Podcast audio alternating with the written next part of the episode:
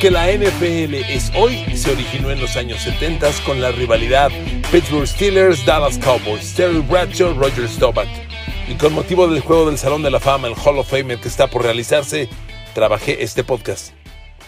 Queridos amigos, bienvenidos a mi podcast. Un abrazo por Amazon Music, YouTube Podcast, Apple Podcast, Google Podcast, Amazon Music. Feliz de estar con ustedes. Finalmente NFL de regreso. Y viene la mejor temporada en la historia de la NFL, con 17 partidos de temporada regular, con cuatro equipos más de playoff, con un Super Bowl en un estadio fuera de serie. Qué gusto estar con ustedes, queridos amigos. Un abrazo, un abrazo grande para todos. A ver, amigos, yo tenía, yo tenía 12 años cuando conocí la rivalidad Pittsburgh-Dallas.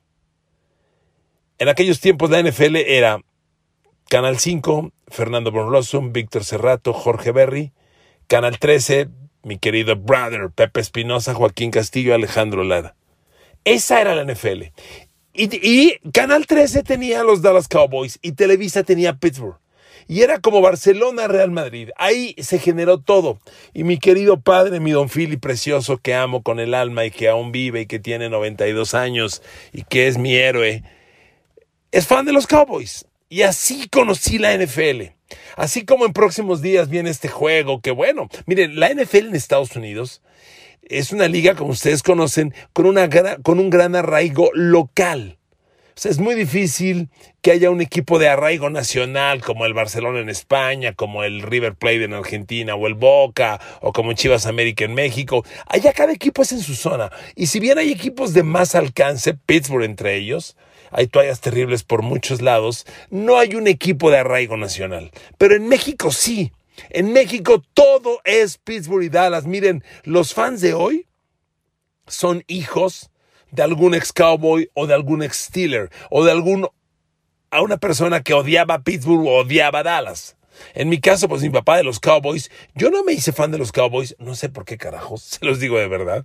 No sé ni por qué le voy al Atlas, ni por qué le voy a los Pats, pero desde chavo, al Atlas desde la primaria, a los Pats desde la secundaria, así. Pero recuerdo esa NFL. Y les digo, hoy el juego del Salón de la Fama pues tiene gran relevancia, sobre todo porque es el kickoff, es el inicio de esta gran temporada. Dallas veremos de nuevo a Dak Prescott y ese ataque que promete grandes cosas. Ezekiel Elliott, CeeDee Lamb, Amari Cooper, Michael Gallup. Mucha gente cree que CeeDee Lamb se va a convertir en el receptor uno de Dallas. Y en Pittsburgh todas las dudas que hay, yo tengo muchas. La línea ofensiva parchadísima, de, de, segundo nivel. Big Ben con casi 40 años, aunque llegó en muy buena forma física a las prácticas. Eh, para mí es muy difícil pronosticar que Big Ben vaya a jugar todo el año. Eh, Najee Harris, un novato corredor que tiene, honestamente, tiene semejanzas con Le'Veon Bell. Pero sin línea ofensiva no habrá juego terrestre. Y, bueno, con todo eso, les quiero platicar de la historia del Pittsburgh Dallas. A ver, amigos, les contaba, yo tenía 12 años, conocí la rivalidad y la conocí porque se jugaba el Super Bowl 10, que si no mal recuerdo fue en Pasadena, California. Miren, recuerdo vagamente ese juego, no les voy a mentir, muy pocas cosas. Lo que más recuerdo es que mi papá me decía, ahí hay un mexicano. Yo creo que por eso mi papá se jaló a los Cowboys, además del encanto de que era un equipo ganador y Roger Staubach.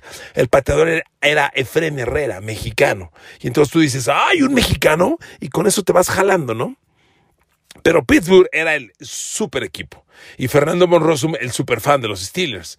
Y, el impacto era innegable, o sea, el equipo era encantador, una máquina. Y ese Super Bowl fue un partidazo, un juego espectacular. Miren, en los dos Super Bowls que jugaron los Steelers de Bradshaw y los Cowboys de Pittsburgh, hubo ciertas particularidades. Para mí, la clave de que Pittsburgh haya ganado los dos fue que la defensiva secundaria de Dallas nunca tuvo respuesta para Lin Swan y John Starward. Nunca. Los hicieron pedazos. En este Super Bowl 10, el MVP por primera vez en la historia de un Super Bowl fue un receptor y fue Lin Swan, porque Lin Swan no superó, masacró a la defensiva secundaria de los Dallas Cowboys. Lin Swan hizo lo que quiso. Capturó cuatro pases, 161 yardas y un touchdown. Y la foto del partido, búsquenla en Google Pónganle este Lin Swan atrapada Super Bowl 10 Mark Washington, el corner Mark Washington de Dallas defendiendo a Lin Swan o intentando defenderlo, pero una foto increíble. Lin Swan salta, va correcta, completamente en horizontal y abajo de él el corner Mark Washington de Dallas, que si no mal recuerdo era el 46, también en horizontal tratando de defenderlo. Una super foto de un super partido. Ganaron los Pittsburgh Steelers ese juego, pero miren, si bien Pittsburgh gana 21 a 17, el partido pudo ser uno de los grandes regresos en la historia de la NFL, porque Pittsburgh ganaba 21 a 10, ya tenía el juego dominado, ya era el último cuarto, y entonces Roger Staubach empezó a levantar un regreso, un regreso de confirmando por qué lo apodaban el Capitán Regreso, Captain Comeback le decían. Con el 21-10, Staubach toma la pelota, empieza a mover al equipo y termina con un pase de touchdown a Percy Howard, un pase de 34 yardas y el partido se puso 21-17. Quedaban dos minutos por jugar. Patea Dallas, patea Tony Fritsch de los Cowboys, un gordito que luego jugó en los Houston Oilers. Patea la garra Pittsburgh. Franco Harris, yardaje negativo. Franco Harris, yardaje negativo. Yo, Rocky Flyer, una, una yarda, despeje. Y la toma de nuevo Roger Staubach con 1.22 por jugar. La tomó en su yarda 39 y empieza Roger Staubach. Preston Pearson, 12 yardas. Pone la pelota a medio campo y dices, híjole, Dallas a medio campo con un minuto por jugar, no manches, juegazo. Pero ahí Roger Staubach, Drew Pearson, pase incompleto, Percy Howard, pase incompleto, y cuando quedaban 18 segundos, busca de nuevo a Drew Pearson, el pase es incompleto, es bateado y lo intercepta Glenn Edwards, corner de Pittsburgh, y se acaba el partido. Pero qué juego, amigos. Y con un partido de esta magnitud, pues yo me hice fan. Miren, era la mejor cortina de acero. Pittsburgh venía de ganarle a, Minnesota, emergía como el super equipo, campeón defensor y pues se convierte en bicampeón. Línea frontal, Ernie Holmes, Elsie Greenwood, Joe Green, John Banasak, esos cuatro frontales eran una fiera. Y los linebackers de ahí, los mejores linebackers de Pittsburgh en la historia y uno de los mejores tríos de todos los tiempos. Jack Lambert, Jack Ham y Andy Russell. Y menciono esto porque tres años después, cuando vuelven a jugar Pittsburgh y Dallas el Super Bowl, Andy Russell ya no era linebacker. Y aunque el reemplazo no era malo, que yo me acuerdo fue Robin Cole, este, con Andy Russell fue la trilogía de miedo. Jack Lambert, bueno que se quitaba el protector bucal, no tenía dientes, estaba chimuelo, este Jack un súper defensivo. Miren, la defensa de Steelers fue la clave en ese partido. Porque cuando usted revisa los números de Roger Staubach, les digo yo, vagamente recuerdo ese partido, pero cuando revisa los números de Roger Staubach, la clave, la clave fue Pittsburgh. Fíjense, Roger Staubach, 15 completos de 24 lanzados, 204 yardas, dos touchdowns, tres intercepciones. Y, lo increíble es que Terry Bradshaw gana el Super Bowl, pero escuche qué números. Lo ganó Pittsburgh por la defensa y porque corrió el balón. Franco Harris tuvo un partido eh, de 80 yardas, Rocky Blair otras 150, Pittsburgh corrió, perdón, otras 50, Pittsburgh corrió en total para 150 yardas y aunque Bradshaw, escuche, 9 completos de 19 lanzados. 9 de 19, menos del 50. 200 yardas, 2 touchdowns, 0 intercepciones. Ahí estuvo la clave. A Roger Stova, como decía, lo interceptaron tres veces y por si eso, por si eso fuera poco, además la línea frontal de Pittsburgh lo capturó siete veces. La, la cortina de acero fue mucha pieza. Y luego conozco yo el Super Bowl 13, tres años después, y ahí ya como dice en inglés, fall in love with, with, the NFL. Me enamoré del NFL. Ese partido del Super Bowl 13, hoy lo ve usted y sigue siendo un juego de altísimo nivel, tremendamente emocionante. Gana Pittsburgh 35 a 31. Y otra vez, la gran diferencia de Super Bowl son Lynn Swan y John Stalwart, se lo aseguro. Mire, le voy a decir, particularmente el perímetro de Dallas nunca tuvo respuesta. Lynn Swan en el Super Bowl 13, 7 recepciones, 124 yardas, un touchdown. Pero John Starbord no es poca cosa. Solo capturó tres pases, pero 115 yardas. En tres pases, es decir, casi 30 yardas por recepción y dos touchdowns. A ver, ¿cuál era el perímetro de Dallas aquellos años? Mire, Dallas tenía un par de safeties fabulosos. Tú eras, te hacías fan de Dallas y, en, particular el 43 y el 41, Cliff Harris y Charlie Waters, te decías, qué par de jugadores, pero los corners eran muy malos. Me acuerdo de Benny Barnes, el 31, Darren Kyle, el 25, y, bueno, y Mark Washington en el Super Bowl 10, nunca tuvieron nada para defender y contener a Lin Swan y John Stowell. Y mire que Dallas, si bien Pittsburgh tenía la cortina de acero, lo de Dallas no era poca cosa, ¿eh? Dallas tenía la que apodaban la defensiva del juicio final, la Doomsday Defense. Y bueno, qué defensa. En el Super Bowl 10, los tackles eran Jethro Pugh, el 75, y Larry Cole y las alas defensivas Harvey Martin y Ed Tuttle Jones, el 72 y el 79 inolvidables. Y para el Super Bowl 13 ya se integró Randy White como tackle defensivo. Ya no jugó Jetro Pugh el Super Bowl 13, pero sí eh, Randy White y era una defensa de miedo. La gran diferencia eran los linebackers.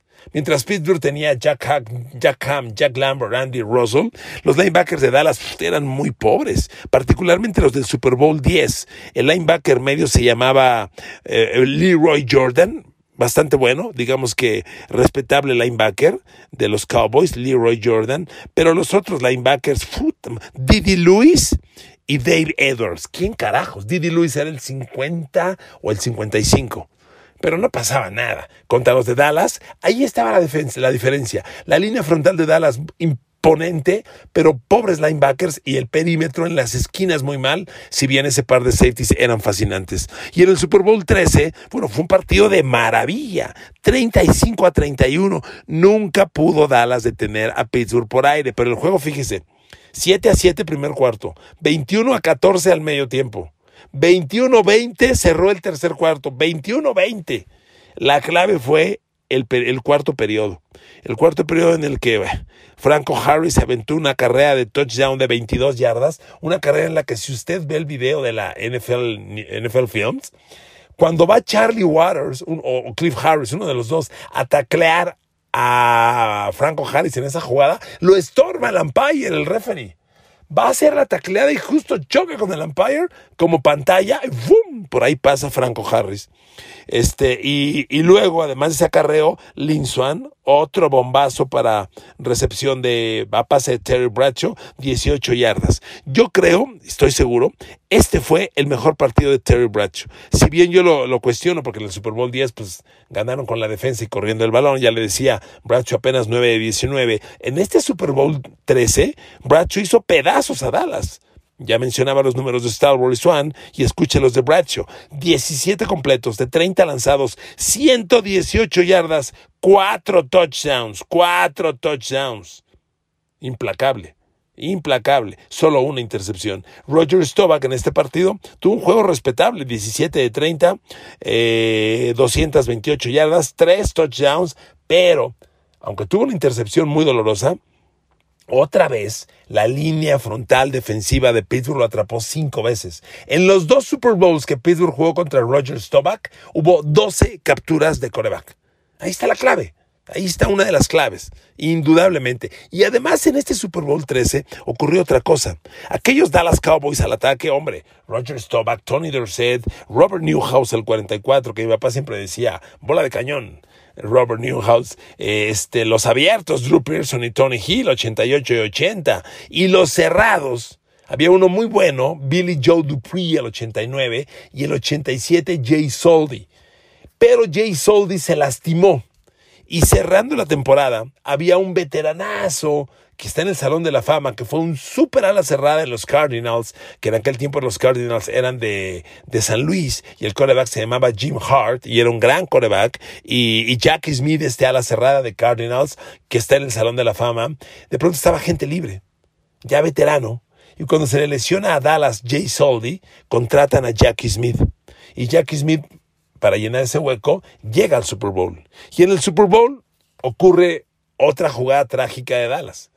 Dallas pierde el Super Bowl por, tres por cuatro puntos, 35 a 31, porque en el cuarto periodo Roger Staubach mueve una serie ofensiva, llega dentro de las 10 de Pittsburgh y en una jugada Staubach ve solo a Jay Soldy, le lanza el pase, ligeramente bajo, pero 100% atrapable, y Jay Soldy lo toma en las manos, en el pecho, perdón, le pega, le rebota y se cae, dentro del end zone pase incompleto. Incluso Jackie Smith se, se enfada en la jugada. Stovak hace una expresión de enfado. En lugar de touchdown, patean tres puntos para el gol de campo, que era otro pateador mexicano, Rafael Septién. Y esos cuatro puntos que no anotó Dallas fueron la diferencia en el marcador. 35-31 el score. Pero amigos, ¿qué partido? la emoción, la intensidad, no, no, no, no, de veras. Y, y la defensa de Pittsburgh, o sea, Joe Green, Elsie Greenwood, no tenían nombre. Y el perímetro de Pittsburgh, si bien no era un perímetro tan dominante como la línea frontal, tenía lo suyo, ¿eh? Porque también hubo gente que del Salón de la Fama, Mel Blount, uno de los, de los safeties o corners. ¿Qué era Mel Blount? Safety o corner. Según yo, era corner. Mel Blount está en el Salón de la Fama de la NFL y era uno de los corners de Pittsburgh. Estaba Mike Wagner, estaba, um, déjeme hacer memoria, déjeme hacer memoria que, oh, ah, pues Shell, el 31, claro, Donny Shell, Mike Wagner, que le interceptó a Roger Staubach, era una gran defensa la de Pittsburgh, de verdad. Y bueno, amigos, tal vez algunos de ustedes, o muchos más de ustedes, recuerden el Super Bowl 30 que me tocó narrarlo en Arizona, con Pepe Espinosa, con, con Joaquín Castillo, con Alejandro Larita, de mi corazón, que te mando un abrazo, mi Alex. Otro Super Bowl de 10. Y en este Super Bowl, la gran diferencia fue el coreback. Mire, fue el coreback, pero sobre todo fue la defensa de Dallas. Sí fue el coreback, porque Troy Aikman jugó con los Cowboys y, sin hacer maravillas, porque también reconozco, Aikman gana este Super Bowl sin hacer gran cosa, pero tampoco comete errores. Y los errores son los que acuchillan a Neil O'Donnell y Pittsburgh. Dallas gana el juego 27 a 17 pero amigos, este fue un partido que ganaban 27 a 7 entrando en el último cuarto. Y de pronto se pone a chambear, se pone a chambear Pittsburgh. Y cuando el juego iba 20 a 7, Pittsburgh lo recorta 20 a 17. Y ahí estaba la clave. Neil O'Donnell, coreback de Pittsburgh, uno de los peores corebacks que ha tenido Pittsburgh en su historia, pierde el partido. Porque fíjese, le voy a dar números. Neil O'Donnell es interceptado tres veces tres veces, dos por Larry Brown, quien se convierte en el MVP del Super Bowl, el corner número 24, que después yo traería a México a jugar básquetbol vino Larry Brown y un grupo de jugadores de los Cowboys a echarse un partido de básquetbol contra la ola roja de la Ciudad de México que jugaba en la liga profesional de nuestro país, de mi amigo Armando Baraldi, que le mando un abrazo. Echaron una cáscara de básquetbol en el gimnasio Juan de la Barrera y yo traje ese equipo y ahí venía Larry Brown. Larry Brown intercepta dos pases en este Super Bowl a Neil O'Donnell, se convierte en el MVP, pero Neil O'Donnell es el gran villano. Estoy seguro que los fans de Pittsburgh que están escuchando esto me dicen, cállate, ya no me quiero acordar de Neil O'Donnell. Ahí le van los números de O'Donnell. Su partido no era tan malo. 28 completos de 49 lanzados, 239 yardas. Tuvo un touchdown, lo recuerdo bien, a Jancy Thigpen, pero tres intercepciones. Y aquí, amigos, se revertió lo del Super Bowl 10 y el 13. Aquí la defensa de Dallas fue mucha pieza. Dallas traía a Dion Sanders en el perímetro y Dion Sanders blanqueó a Jancy Thigpen. Aunque Thigpen capturó ese pase de touchdown, en todo el partido Thigpen tuvo tres recepciones. El otro receptor de Pittsburgh era Ernie Mills, si no estoy mal. Y aunque tuvo un juego respetable, no trascendieron. Dallas con el perímetro los acabó y la línea frontal. Capturaron cuatro veces a Neil O'Donnell. Estamos hablando, queridos amigos, de unos Dallas Cowboys, bueno, exquisitos. Tony Tolbert y Charles Haley como alas defensivas, ¿lo recuerdan? Russell Maryland y Led de tackles. Ya se había ido Tony Casillas, pero Leon Led lo reemplazó como tackle. ¡Qué frontales, carajo! Linebackers, eh, Dixon Edwards, Robert Jones y Darren Smith. Nada extraordinarios, ¿eh? muy cumplidores, pero nada extraordinarios. También ya se había ido Ken Norton Jr. a los 49ers. Ya había perdido Dallas 2 a Tony Casillas, que se acabó muy pronto, se fue a Kansas City y desapareció, y a, a Ken Norton Jr., que se fue a los 49ers. Y el perímetro, agárrese. Larry Brown, que le mencionaba yo, y Dion Sanders, corner del otro lado. Eh, Neil O'Donnell, al no poder atacar a Dion Sanders, quiso atacar a Larry Brown y Larry Brown se la cobró con dos intercepciones de las tres que sufrió. Y los safeties de Dallas, Darren Woodson y Brock Maron. Darren Woodson, otro histórico, histórico. Pero Pittsburgh no tenía menos defensa, ¿eh? Pittsburgh le dio un partidazo a Dallas y dejó a Troy Aikman en números, pues muy discretos. O sea, le repito, Aikman, su virtud es que no cometió errores, pero escuche sus números. Eggman, 15 de 23, 209 yardas, un touchdown, cero intercepciones. Tampoco hizo maravillas, ¿eh? Tampoco hizo maravillas. El Moose Johnston, 49 yardas. Bueno, este, Emmett Smith, el, hombre tan importante para los Dallas Cowboys. Déjeme leerle qué, qué números tuvo. Ah, mentira, Emmett Smith fue el de 49 yardas. El Moose Darryl Johnston, 8. 49 yardas Emmett Smith, nada. Nada, sinceramente. Fue la defensa de Dallas la que hizo el gran partido. Y porque además el ataque de Pittsburgh, contrastando con la defensa que ahora la menciono y que era una fascinante defensa de Steelers, yo creo que era una nueva versión de Cortina de Acero, el ataque era muy discreto. Corriendo la bolota estaba Van Morris, pasa nada con Pam Morris. Estaba ahí Cordell Stewart, que era corredor, que era receptor, que era coreback. Había un corredor que se llamaba Eric Pigram. Era un ataque terrestre muy, muy discreto. Los abiertos, como le decía Ernie Mills, Jancy Thigpen, había un muchacho ahí, Andrew Hastings. No pasaba nada. El ataque de Pittsburgh tenía muy poco. La defensa fue la que cargó a esos Steelers y la defensa fue la que las llevó todo el año. Para mí esta defensa de Steelers era otra versión de cortina de acero. Ahí le va. En ese momento Pittsburgh jugaba 3-4, que casi siempre ha jugado, bueno, que en la época de la cortina de acero jugó 4-3, aquí ya jugaba 3-4 con Bill Cowher de coach, claro. Eh, fíjese nada más, línea frontal, Brenton Bogner, Ray Seals y el gar medio, Joel Steve. El gar medio, sensacional. Eh, si usted quiere, Bogner y Seals, cumplidores. Pero ahí le van los linebackers. Kevin Green, que en paz descanse, caray, murió hace poco.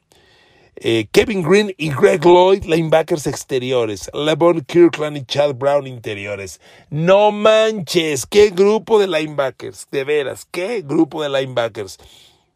En aquellos tiempos Pittsburgh tenía a Rod Woodson como un gran corner, pero esa temporada se lesionó la rodilla y regresó para el Super Bowl, jugó no, no apareció como titular, pero jugó, tuvo buenas participaciones, pero no fue un Rod Woodson al 100%. Rod Woodson después deja Pittsburgh, se va a Baltimore y es campeón del Super Bowl con los Ravens de Ray Lewis. Pero en este Super Bowl no estaba Rod Woodson al máximo. Y el perímetro tenía como superjugador a Colonel Lake, lo recuerdan, el 31 de UCLA. Qué defensa de Steelers, qué defensa. Amigos, estos tres Super Bowls han marcado México. Para mí, Pittsburgh y Dallas son el origen y la razón de la NFL en México. Y ahora que viene el juego del Salón de la Fama, pues me da mucho gusto tomarlo como pretexto para hacerles este podcast y recordar que voy a estar aquí bien presente en mis redes sociales. Aún no hay, no hay novedades con TV Azteca, por ahora pues no, no hay NFL más que el Super Bowl. Este, yo confío que esto hay esperanzas, hay esperanzas y yo muy listo y emocionado porque quiero seguir haciendo la NFL y seguir en contacto con ustedes vía mis podcasts. Les mando un abrazo, los quiero mucho. Abrazo por Amazon Music, Apple Podcasts, Google Podcasts, Spotify Podcasts. Que Dios me los bendiga. Sigan usando el cubrebocas. Nos vemos.